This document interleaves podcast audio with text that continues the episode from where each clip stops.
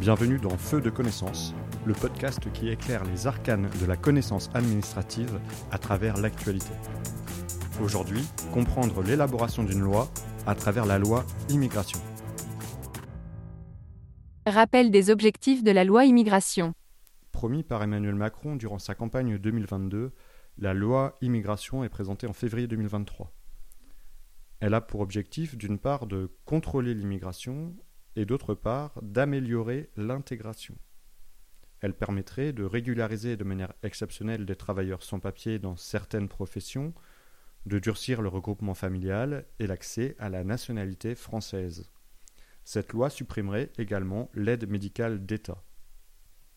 Suite à la motion de rejet du texte par l'Assemblée nationale, le gouvernement a annoncé le 12 décembre 2023 convoquer une commission mixte paritaire afin de trouver un compromis sur une version finale du projet de loi immigration. Quelle est la différence entre un projet et une proposition de loi?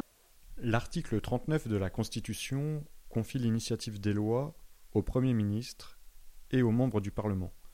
Cette initiative prend la forme d'un projet de loi lorsqu'elle est exercée par le Premier ministre et d'une proposition de loi lorsqu'elle émane d'un membre du Parlement, député ou sénateur.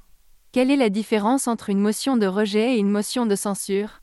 La motion de censure est un outil constitutionnel à la disposition de l'Assemblée nationale. Elle vise le gouvernement.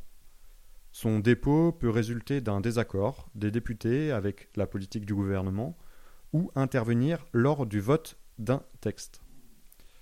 Le règlement de l'Assemblée nationale prévoit également la possibilité pour les députés de voter une motion de rejet préalable comme son nom l'indique, elle intervient avant la discussion d'un texte en séance publique.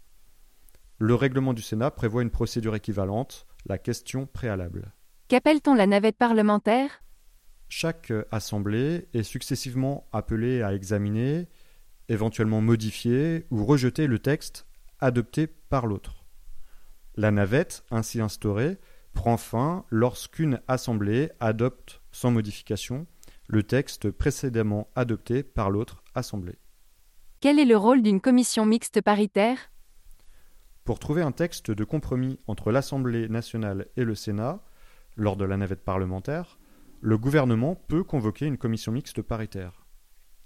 Seront présents dans cette commission sept députés et sept sénateurs titulaires qui seront les seuls à voter.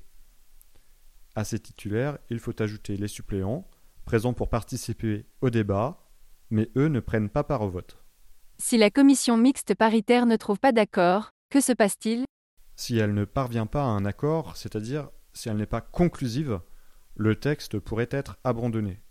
Toutefois, rien n'oblige l'exécutif à abandonner le projet de loi en cas de commission mixte paritaire non conclusive. Selon l'article 45 de la Constitution, le gouvernement peut faire poursuivre la navette parlementaire. Le texte qui servirait de base aux discussions serait le dernier dont l'Assemblée nationale a été saisie avant la réunion de la CMP, soit ici celui du Sénat. Qu'appelle-t-on la promulgation d'une loi? La promulgation est l'acte par lequel une loi devient exécutoire. Elle prend la forme d'un décret du président de la République, contresigné par le Premier ministre et les ministres qui seront chargés d'appliquer la loi.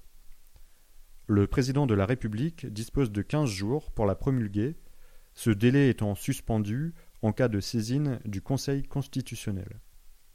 Une fois entrée en vigueur, la loi promulguée et publiée au journal officiel peut nécessiter des décrets d'application.